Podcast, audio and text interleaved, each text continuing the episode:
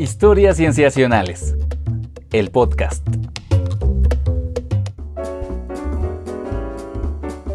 Bienvenidos a Historias Cienciacionales. Una vez más estamos grabando para ustedes para traerles un tema en ciencia que nos ha tenido pensando mucho, que sabemos que también es un tema de preocupación para muchas personas y queremos hablar de él con una invitada que ya les contaremos. Yo me llamo Víctor Hernández y me da mucho gusto presentar a mi amiga Sofía Flores. Hola Sof. Hola Vic. ¿Cómo estás? Bien, gracias. ¿Tú qué tal? Bien, aquí muy contenta de retomar las dinámicas de, pues, de los episodios y con el 2024 avante y con nuestra invitada del día de hoy. Sí, exacto. Fíjate que en esta ocasión no nos acompaña Patch. Le queremos mandar oh. un saludo muy especial, un abrazo.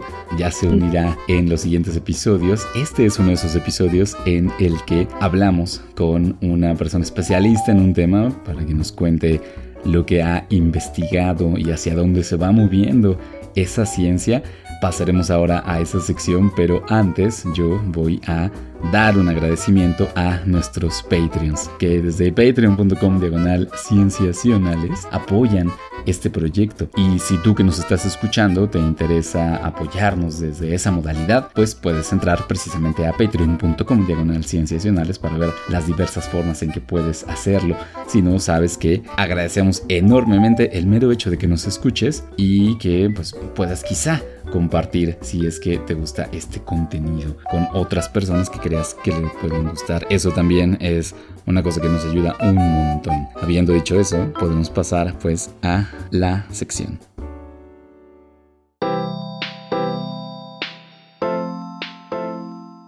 Bien, estamos en esta sección en la que le damos la bienvenida a Judith Rosellón Drucker, la doctora Judith Rosellón Drucker, que actualmente es catedrática en CONACIT que eh, está a cargo de un tema que será precisamente el tema del que vamos a hablar, pero bueno, ella, eh, digamos, es especialista en biología y oceanografía y en la combinación de estas dos ciencias, particularmente en el manejo de los ecosistemas marinos, de los recursos naturales del mar.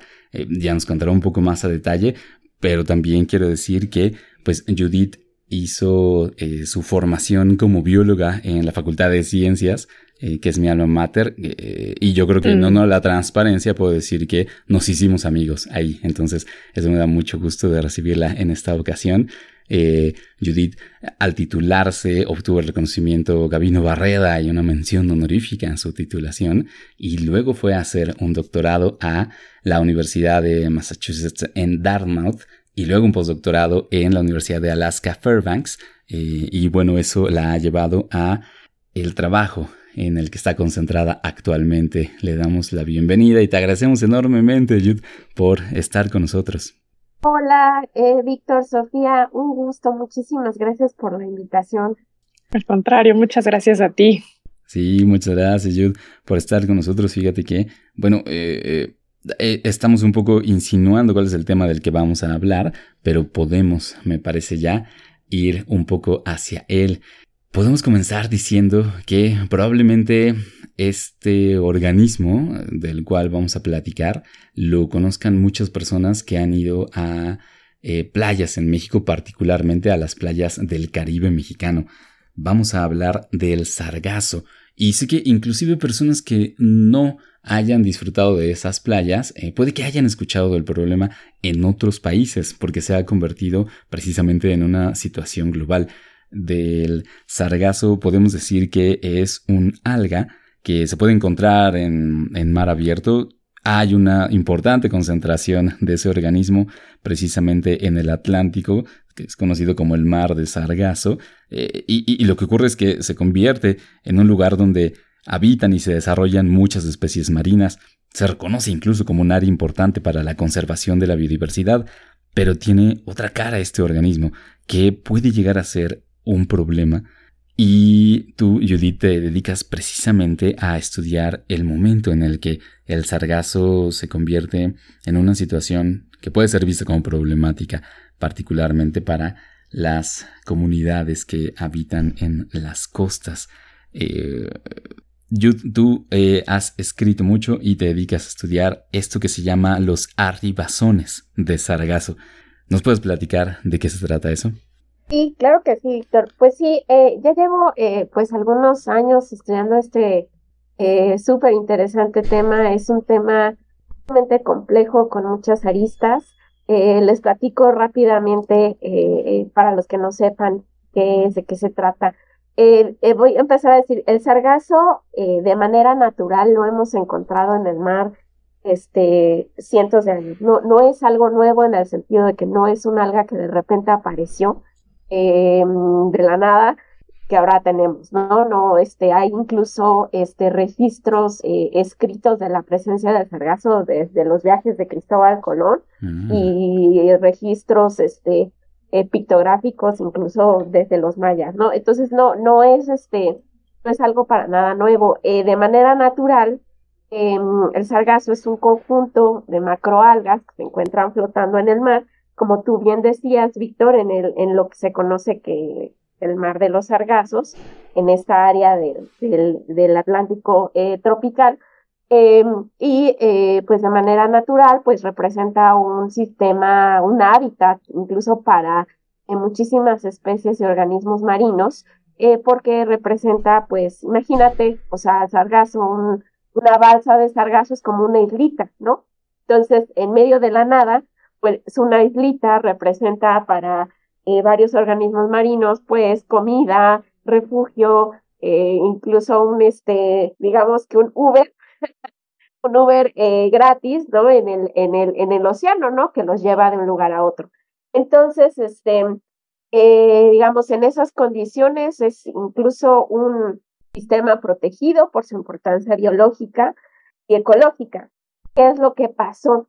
Bueno, desde el 2011 empezaron a, a, haber un crecimiento inusual de estas algas y se empezó a formar como otra, eh, em, digamos, em, otra área con cantidades muy grandes de sargazo, y esa área ahora la llamamos el Gran Cinturón de los eh, digamos que está más al sur de lo que normalmente estaba el mar de los sargazos. Este, y eh, qué es lo que pasa con ese gran cinturón de sargazos que empezó a traer cantidades masivas de sargazo a diferentes áreas de la cuenca del Caribe, a diferentes países, no solamente a México, sino muchos países del Caribe mexicano. Y esas grandes cantidades no solamente se quedan flotando en el mar, sino que llegan a la costa, llegan a las playas, empiezan un proceso de descomposición y es ahí cuando se da un problema económico, social, ambiental impresionante. ¿Por qué? Porque imagínate tener miles de miles de toneladas en tu playa, se descomponen, eh, empiezan a, a, a, oler feo por la cantidad de eh, gases eh, ácidos sulfídicos que, se, que se desprende de, esa descomposición. obviamente, imagínate que tienes el sargazo descomponiéndose en, en la orillita, y en tu playa y en la orillita donde todavía está en el agua, pues eso causa o puede causar este, un proceso de eutroficación. Entonces se te, se te baja el oxígeno en el agua, empieza a haber más nutrientes y eso eh, mata a todo lo que te puedas imaginar que está en el mar, incluyendo peces de importancia económica. Entonces, bueno, se empieza a ah, hacer toda una cadena de, efectos. Claro. Sí. Eh, perdón, solo para preguntarte por una eh, aclaración. La eutrofización se define como eh, esta idea de que hay más nutrientes, pero eh, también dices que mata a los organismos. ¿Cómo es que más nutrientes les hacen daño?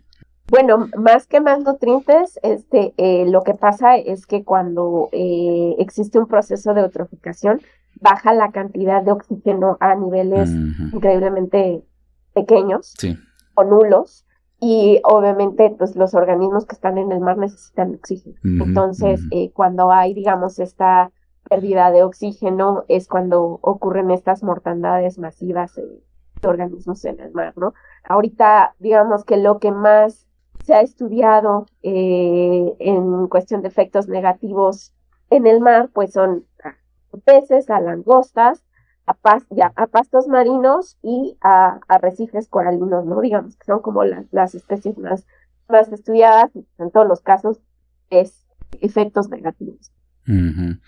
Sí, qué bueno que mencionas esa lista de efectos, porque bien podríamos quedarnos con la idea superficial de eh, que solamente son, que solamente el sargazo, las arribazones son un problema turístico, ¿no? Que afecta a las playas y entonces no están tan bonitas ahora y no se puede caminar por ellas o no se puede nadar.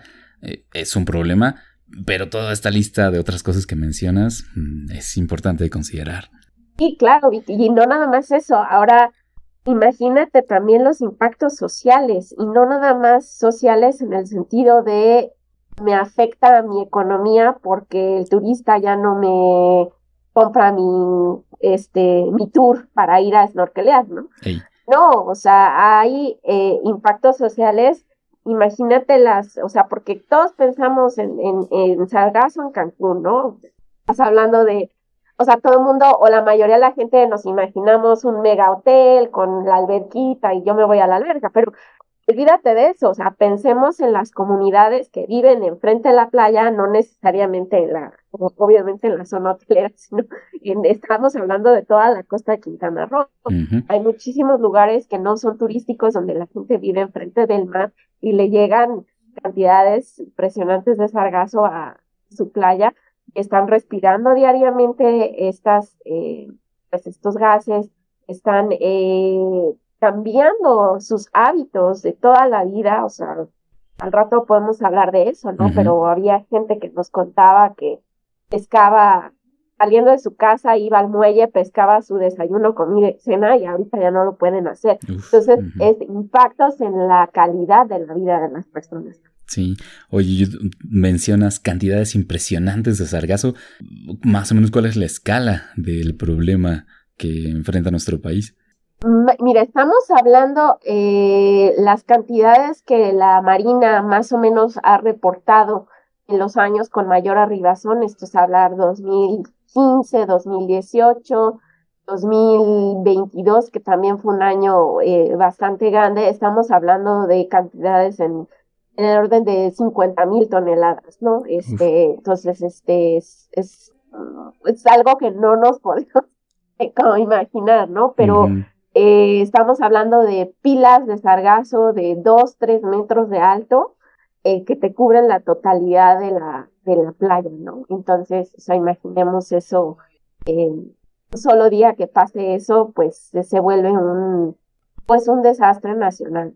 Judith, ahora que ya nos cuentas todo el panorama y que efectivamente nos pintas el problema y el nivel de problema, al menos en el caso de México, ¿Por qué es que ocurren estos arribos de algas? Y podríamos decir que es como todo en este mundo por culpa de los humanos. Em, mira, Sofía, eh, se todavía se, digamos, se está tratando de determinar la variable, más bien el conjunto de variables que hizo que desde el 2011 empezara a haber estas cantidades masivas de sargazo, masivas y atípicas, porque no era algo que estaba antes, como les decía, estaba el sargazo de manera natural, pero no en estas cantidades. Este, todavía no se sabe, todavía la comunidad científica está investigando cuáles son las posibles causas.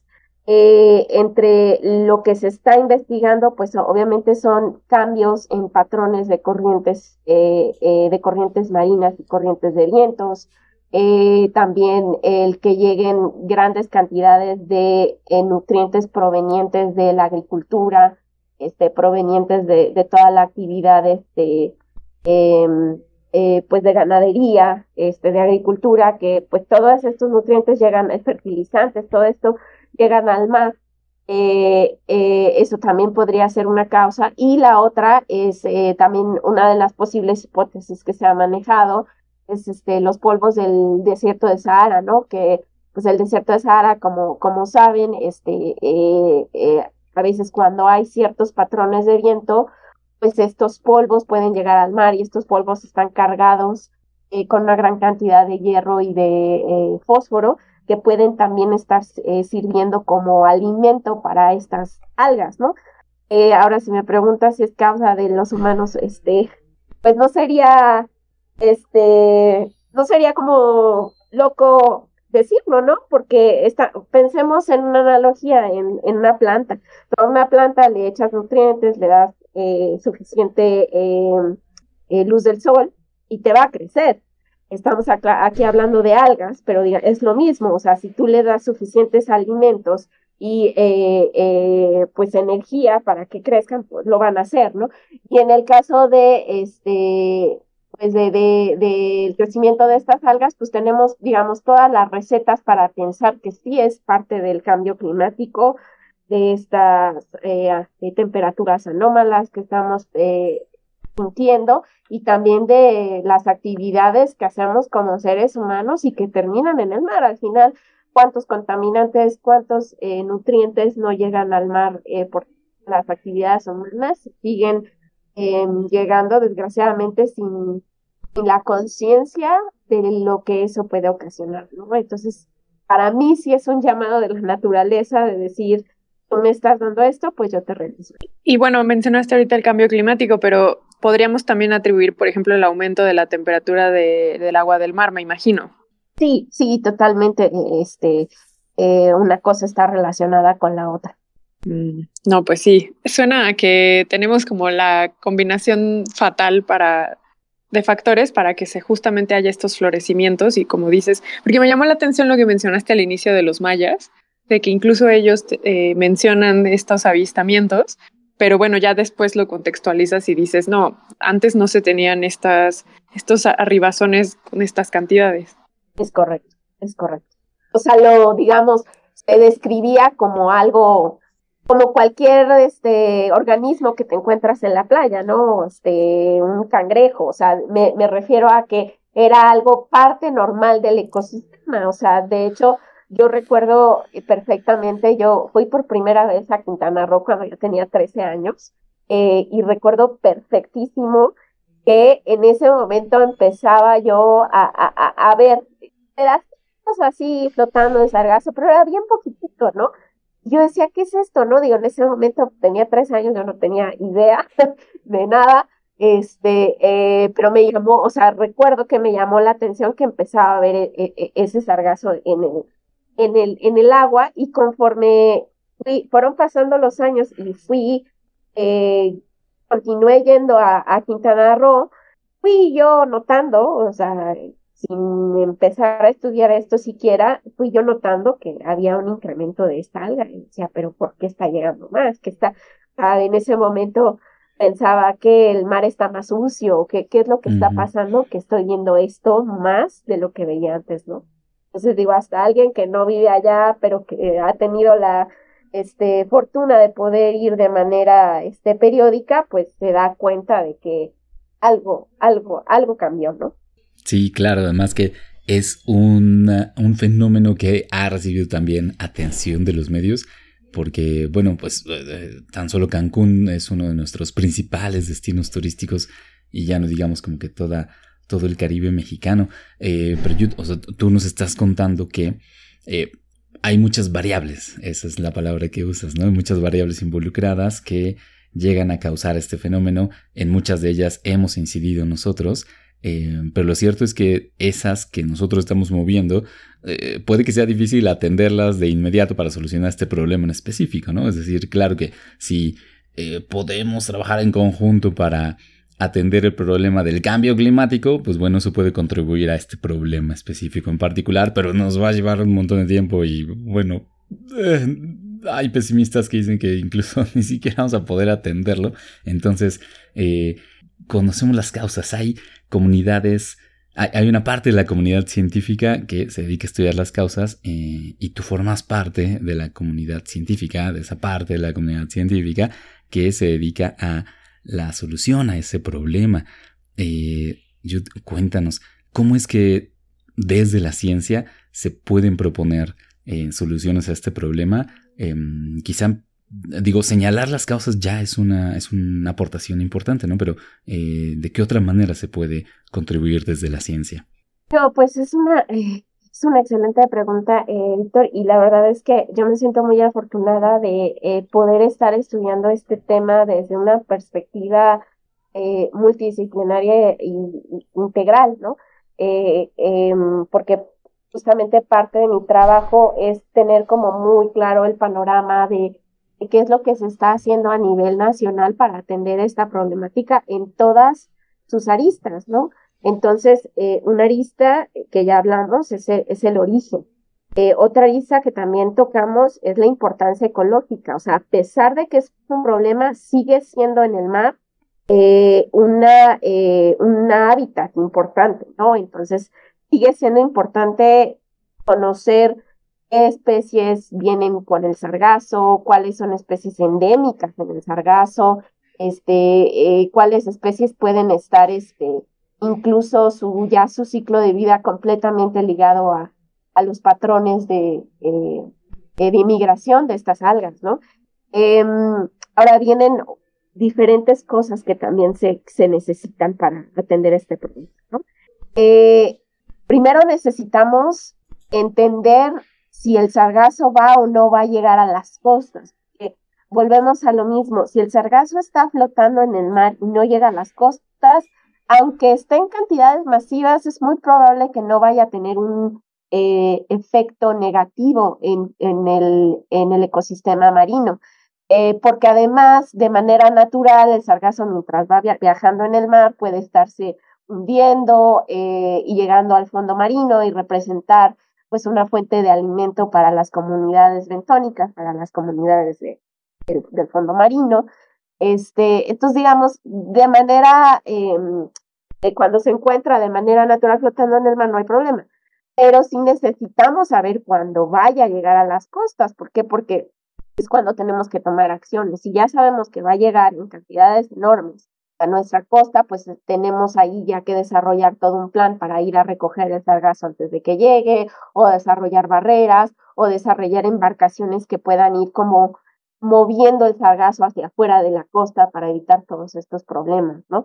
Entonces, eh, la parte de monitoreo, eh, de modelos numéricos que nos ayuden a entender las trayectorias del sargazo, especialmente tomando en cuenta que la modelación eh, numérica en las costas es mucho más compleja que hablar de mar abierto, ¿no? Tienes toda la batimetría, tienes todos los procesos que ocurren a, nivel, a nivel costero.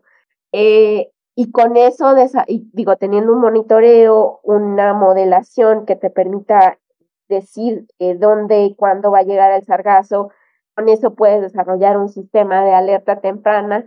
Hagamos una especie de analogía con un sistema de huracanes, ¿no?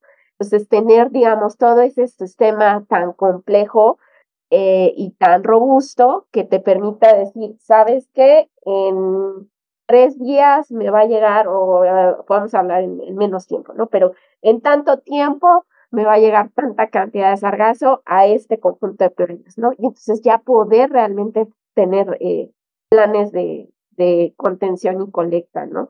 Em, eh, todo lo, bueno, ahí también hablando en cómo aproximarnos al problema, pues está toda la parte de aprovechamiento y usos del sargazo, ¿no? Que también es algo increíblemente interesante. Em, yo ahí quisiera hacer un paréntesis porque me parece muy em, curioso la gran cantidad de artículos, de investigaciones, de empresas, y ya están haciendo mil cosas con el sargazo. O sea, eso de que no sabemos para qué sirve es una absoluta falacia. O sea, ya el sargazo tiene mil usos, ¿no?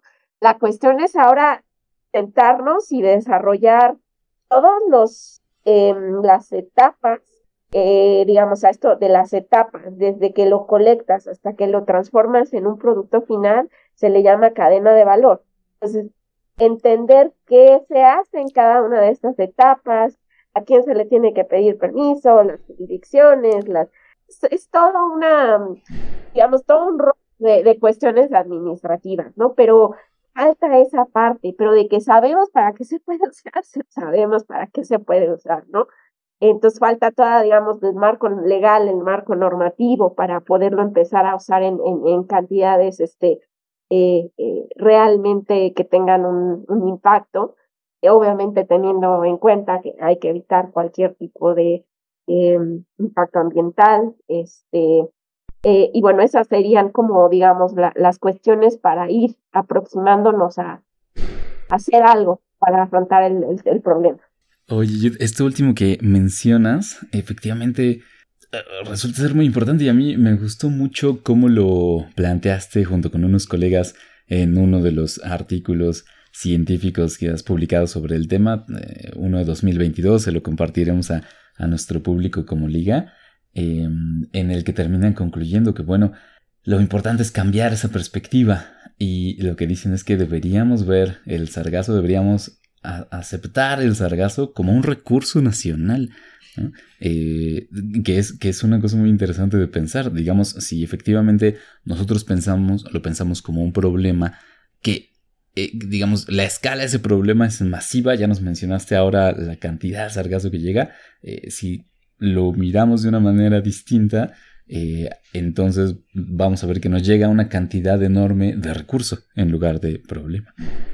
Así es, Víctor, totalmente. O sea, no es fácil eh, cambiar una perspectiva de problema-recurso por una simple razón, o bueno, por muchas razones, pero una principal. Y es que si a ti te afecta de manera personal en cualquier aspecto de tu vida diaria, tú lo vas a ver como un problema. Va a ser muy difícil que cambies, digamos, esa perspectiva, porque a ti te afecta en cualquier aspecto de tu vida diaria. Entonces, eh, digamos, ahí tenemos uno de los mayores retos, que es justamente empezar a poder utilizar el sargazo eh, de una manera más, eh, de una manera más eficaz, de una manera más óptima y empezar a evitar que el sargazo, yo personalmente creo que la clave está en que el sargazo ya no llegue a la playa y se empiece a, a descomponer, sino que lo podamos recoger en, en, mar abierto a cierta distancia de la costa y ese sargazo, eh, ese sargazo utilizarlo. Y entonces te quitas de todos los problemas eh, sociales que puede tener, sociales y vitales, ¿no? Aquí hago una, eh, quizá una distinción importante em, que, me, me, parece bastante interesante también que, que la audiencia lo, lo sepa. No es lo mismo el uso que le das al sargazo que recoges fresco, el uso que le das al sargazo que recoges ya en un estado de descomposición. Las características bioquímicas del sargazo cambian. Por lo tanto, los componentes que puedes obtener del sargazo en un estado y en otro van a ser distintos. Entonces, em, digamos, a manera general, el sargazo que ya está o que ya entró en un estado de descomposición generalmente ya solo se puede utilizar para la producción de bioenergía, mientras que el sargazo que está eh, fresco todavía en el mar lo puedes utilizar para un sinfín de cosas, incluyendo, eh, digamos, la síntesis de compuestos de alto valor industrial, como son los alginatos y los lipoidanos, que son compuestos que te sirven para las industrias farmacéuticas, alimentarias, este, eh, cosméticas, etcétera, ¿no? Entonces, eso también te da una razón de peso de por qué tenemos que intentar empezar a tener las estrategias nacionales para, este, para poder recoger el sargazo antes de que llegue a la costa, ¿no? Y ahora imagínate todo lo que implica eso a nivel de, de normativa y de, de marco legal, ¿no? Es, no es sencillo para nada, ¿no? Judith, es que justo ya nos comentabas antes que uno de los problemas a los que nos enfrentamos para el uso del, de, este, de esta alga es efectivamente la normatividad. Pero yo tengo ahí la duda, eh, porque por ahí también tenía yo nociones de que es un tema de erosión, que limpiarlo de las playas también promueve ahí un, una situación de, erosión eh, a las playas, pero yo no lo tengo muy claro, entonces ahí te lanzo directamente la pregunta, bueno, si fuera la normatividad no fuera un obstáculo, ¿por qué no se limpia las playas de, este, esta alga? Sí, es, es eh, excelente eh, pregunta, Sofía, y, y, y, viene también en relación a lo que decía de por qué se tiene que o se tiene que tratar de recoger en el mar.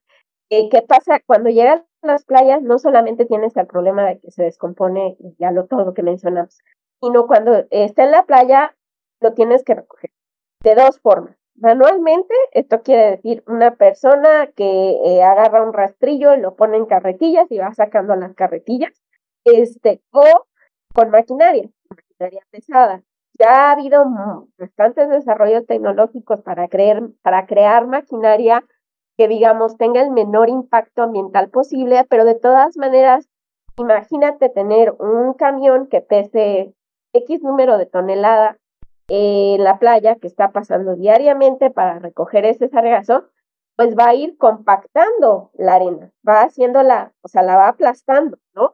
Entonces, conforme la va compactando, pues eso ocasiona, eh, como lo dice, como lo estoy diciendo, compactación de la arena, que es, digamos, algo negativo para las playas. Eso también puede ocasionar erosión y además estás llevándote el, estas máquinas o las mismas personas que recogen el sargazo con un rastrillo, están llevando arena. O sea, no hay forma, o sea, no sé si los que, los, eh, los que nos escuchan, que han ido a las, a las playas de Quintana Roo, saben que la arena de allá es súper finita y se te pega al cuerpo, pero en serio, o sea, es por más que te la tratas de sacudir, este, se te pega, pero por todos lados, ¿no? de igual manera, la arena se pega muchísimo al sargazo. Entonces, por más que trates de ser cuidadoso este, con la maquinaria o con el rastrillo, la cantidad de arena que te vas a llevar cuando lo limpias, eh, no, no tengo ahorita la, la eh, ya hay artículos que lo cuantifican, la cantidad de, de arena que te llevas eh, por ciertos, por limpieza de ciertos kilómetros pero es una cosa impresionante. Entonces, ese es uno de los mayores impactos negativos eh, indirectamente relacionados a las arenas. Entonces, eh, eso, volvemos, se podría a lo mejor evitar si nos enfocamos en, en que no llegue, ¿no? Pero bueno, igual va a llegar, igual tenemos que seguir desarrollando tecnología o maneras que eh, permitan que este, el sargazo pues no cause estas, estas afectaciones. Eh, aquí menciono, eh, porque me parece bastante interesante, hay ya hoteles, eh, digamos, con un poquito más de conciencia ambiental, están tratando de implementar algunas estrategias para que todo lo que todo el sargazo que limpian lo lleven a un a un cierto lugar donde digamos que imagínense que tenemos un este, ¿cómo se dice? Un, eh, es que no recuerdo la palabra en español, eh, cuando haces un este, tamizado, un tamizador, es un tamizador enorme, ¿no? Entonces pones tu, tu, sargazo, eh, lo tamizas para que toda la arenita, se, ya bueno, obviamente que el sargazo está seco, porque cuando está húmedo no hay forma de quitarle la arena, pero cuando el, el sargazo ya está seco, eh, digamos, lo, lo empiezas a quitar, toda la arenita cae a un, digamos, un plato enorme, recipiente enorme, y ya te puedes llevar esa arena de regreso a la playa, ¿no? Entonces están desarrollando diferentes estrategias este, eh, para tratar de aminorar ese, ese problema, pero ahorita sigue siendo eh, un importante problema ambiental. Sí, oye, pues precisamente, o sea, nos cuentas cómo estos hoteles, eh, pues, bueno, son, empresas que están aportando soluciones al problema, pero mm, eh, usas también el plural, ¿no? Así como que tenemos que pensar en estrategias y en posibles soluciones. Yo lo que te quiero preguntar es quiénes están dentro de ese plural de tenemos que. una cosa que me gustó mucho de los reportes que has hecho, eh, de los que has escrito, es cómo narras que has hablado con diferentes comunidades, ¿no? las comunidades afectadas. En uno de los artículos que has publicado, de los artículos de difusión, que también dejaremos la liga, em, cuentas cómo pues prácticamente que recorrieron la costa del estado de Quintana Roo, que es donde está eh, Cancún, Em, y fueron hablando con diferentes comunidades, ¿no? Con pescadores, con personas que se dedican al turismo, con productores de, otra naturaleza. Em, y, y, entonces eh, eh, cada uno de esos actores sociales tiene, pues, digamos, una perspectiva distinta, también aportando soluciones. Eh, Entonces, para, para ir cerrando esta charla tan interesante, Jude, pues me gustaría que nos contaras un poco más de ese plural, ¿no? De, de cómo distintas personas, distintas comunidades eh, van atendiendo el problema pensando en que les afecta, pero también en quiénes más les tocaría, a quiénes más les tocaría atenderlo, ¿no? Ya tan solo en términos de financiamiento quizá, pero eh, tan solo quizá también puede ser en términos de, proponer soluciones. Em, es súper importante esta pregunta, Víctor. El, bueno, como ahorita a lo mejor la idea que he querido dar es que este es un, eh, pues un fenómeno muy complejo, eh, con muchas aristas. Por lo tanto, se tiene que, digamos, enfrentar, atacar de una manera multisectorial. Eh, ¿Esto qué quiere decir? Que tienes que tomar la perspectiva, conocimientos y experiencias de diferentes sectores de la población. Por ejemplo, eh, empecemos con el caso de las empresas, porque es importante entender eh, cómo están estas empresas resolviendo esos vacíos de la normativa, esos vacíos en eh, legales que existen para poder producir un producto. Entonces, entender cuáles son sus necesidades y retos para poder resolverlos y crear una industria nacional. En el caso del gobierno, eh, en este eh, gobierno en particular, digamos, tienes tres instituciones clave que tocan, pues, diferentes temas del sargazo, ¿no? Está eh, por decreto presidencial está la Marina.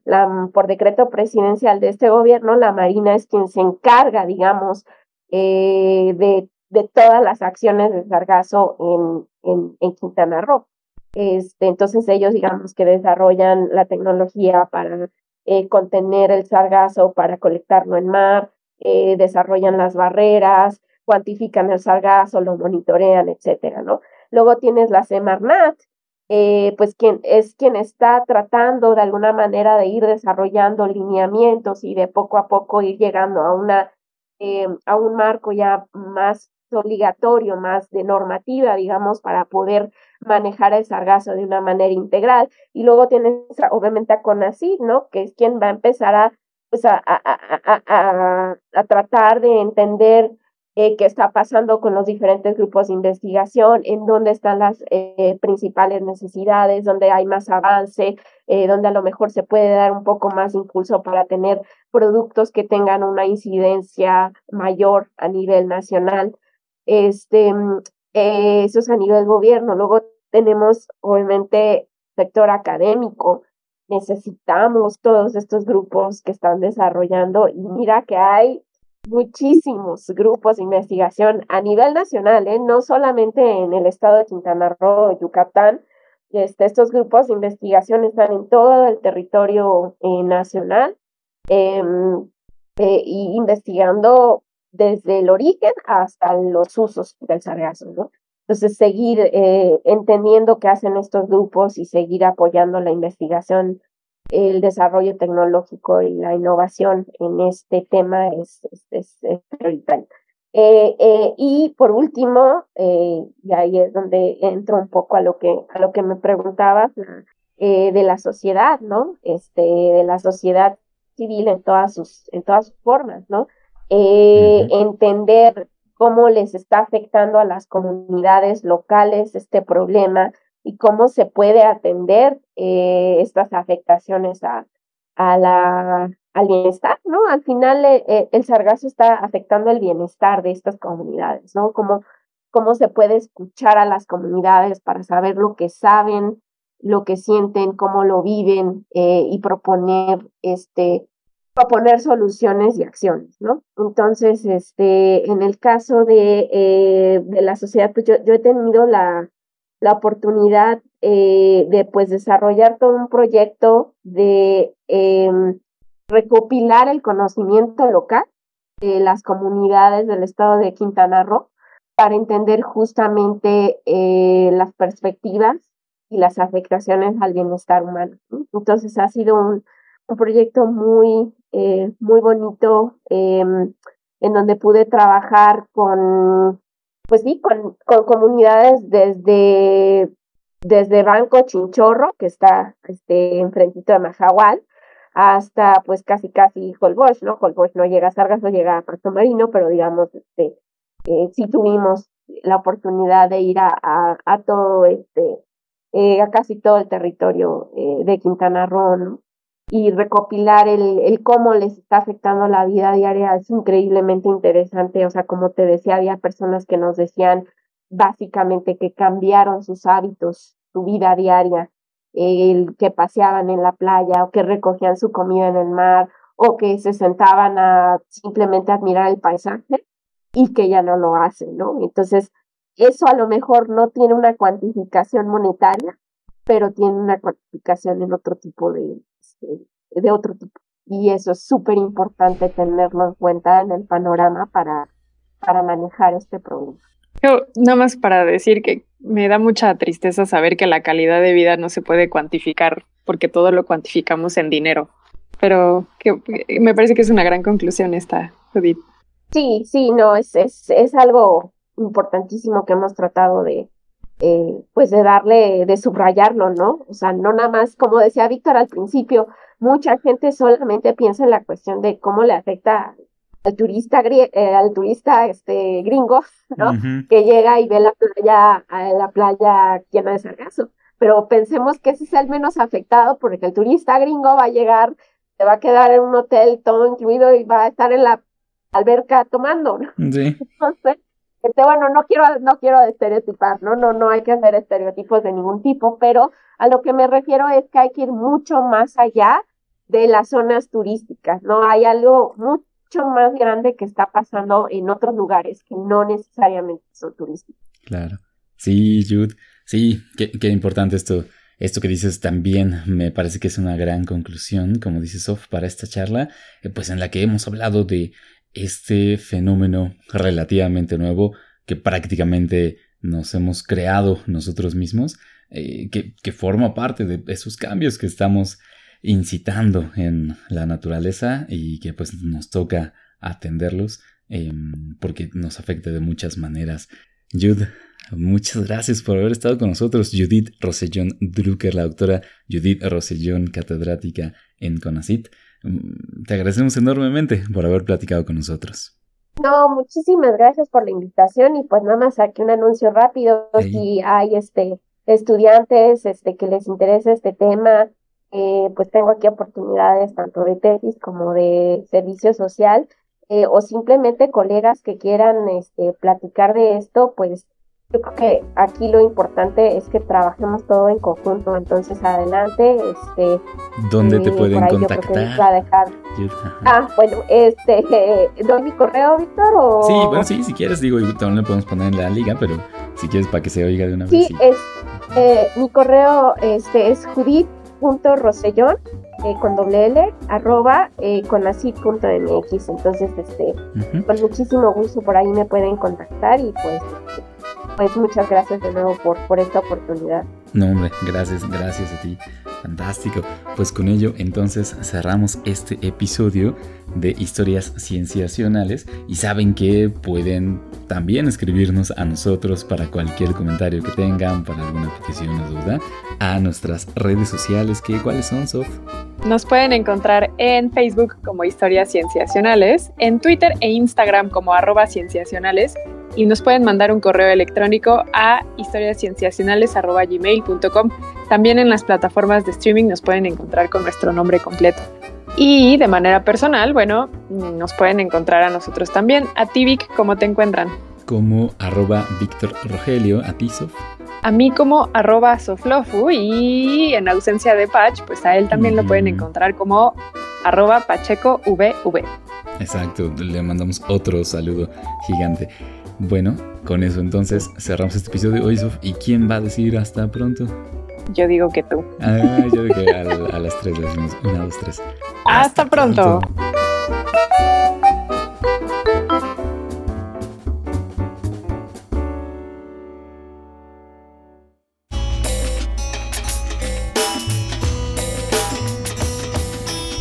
Y como en cada episodio en el que tenemos oportunidad de charlar así de cerca con nuestro invitado o invitada especial, pues esta vez le agradecemos mucho a Judith que se haya quedado con nosotros hasta el final para que eh, responda nuestras preguntas. Gracias, Judith.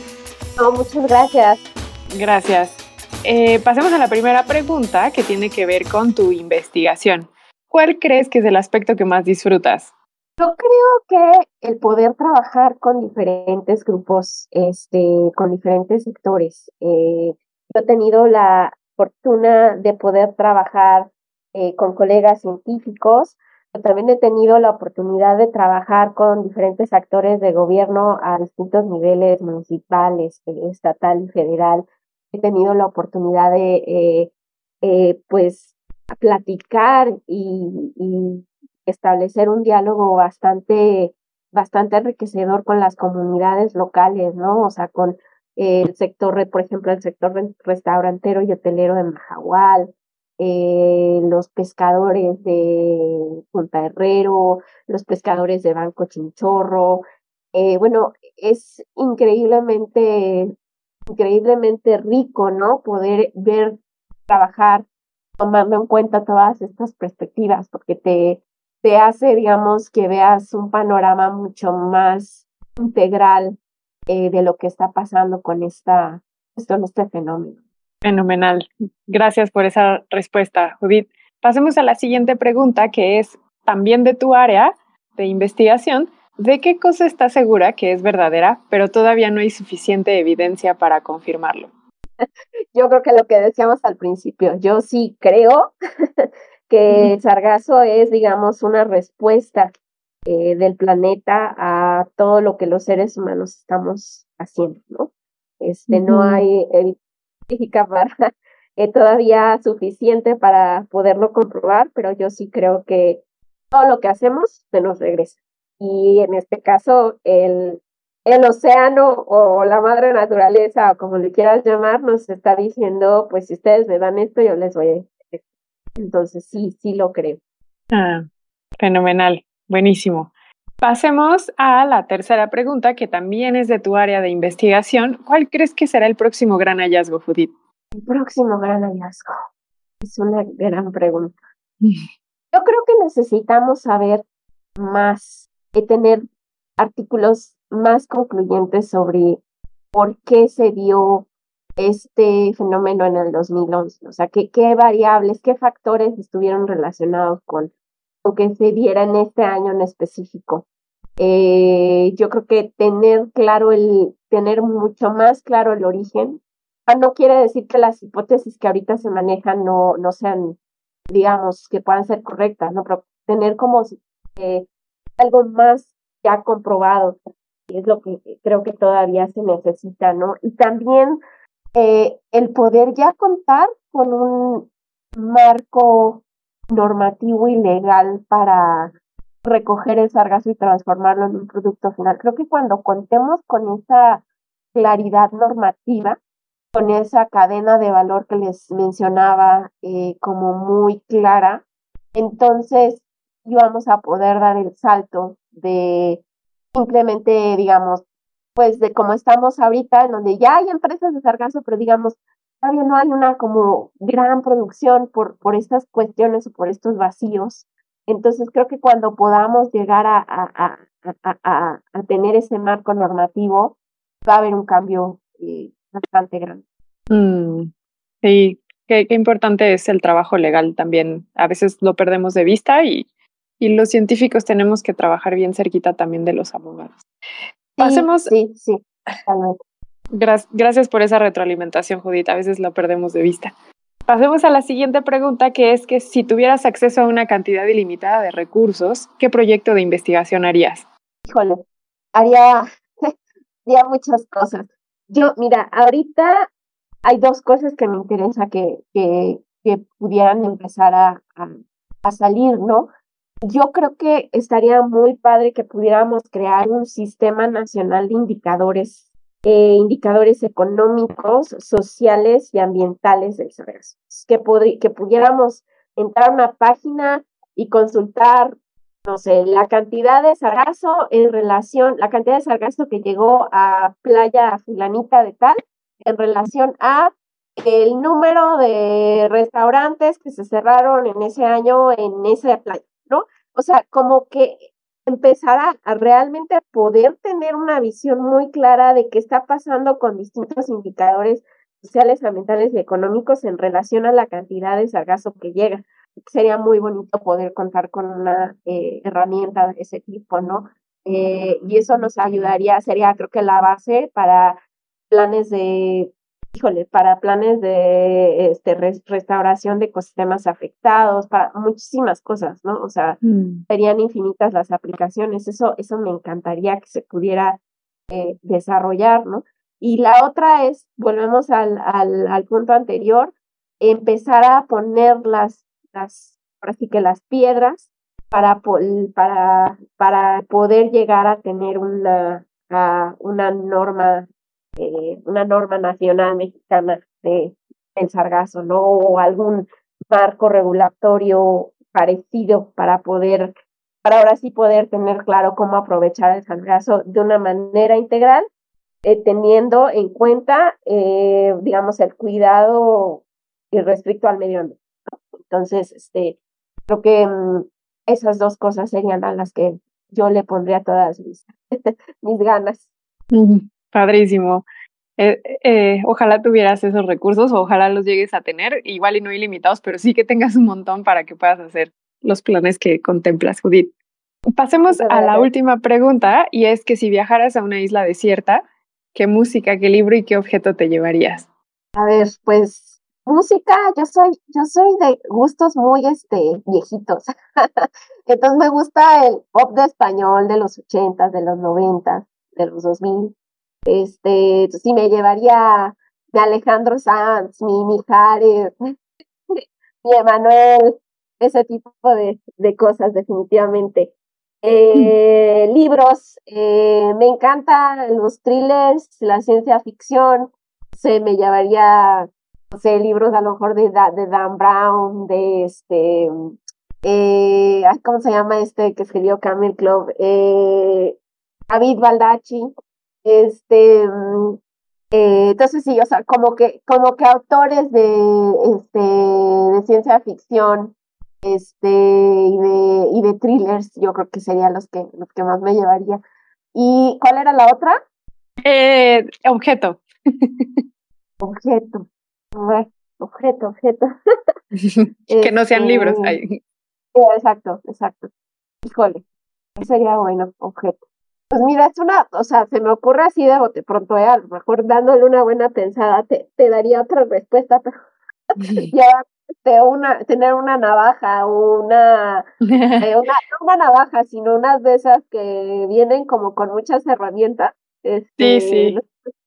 ¿Cómo se llama? Pero es que como, como un equivalente a una navaja suiza.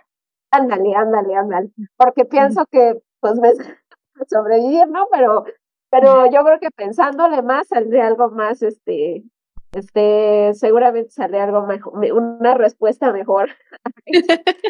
sí, es verdad que también los agarramos desprevenidos cuando les hacemos estas preguntas y la verdad es que la última siempre es la que más trabajo les cuesta. Padrísimo, Judith. Bueno, pues te agradecemos mucho las respuestas que nos has dado y por haber formado parte de pues, este episodio más.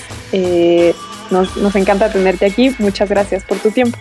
No, pues muchísimas gracias a, a ti y a Víctor por la oportunidad y fue un placer este, estar con ustedes. Igualmente, Judith, muchas gracias. Judith Rosellón Drucker, catedrática de CONACIT, estuvo con nosotros. Muchas gracias y gracias a ustedes por quedarse hasta acá. Adiós.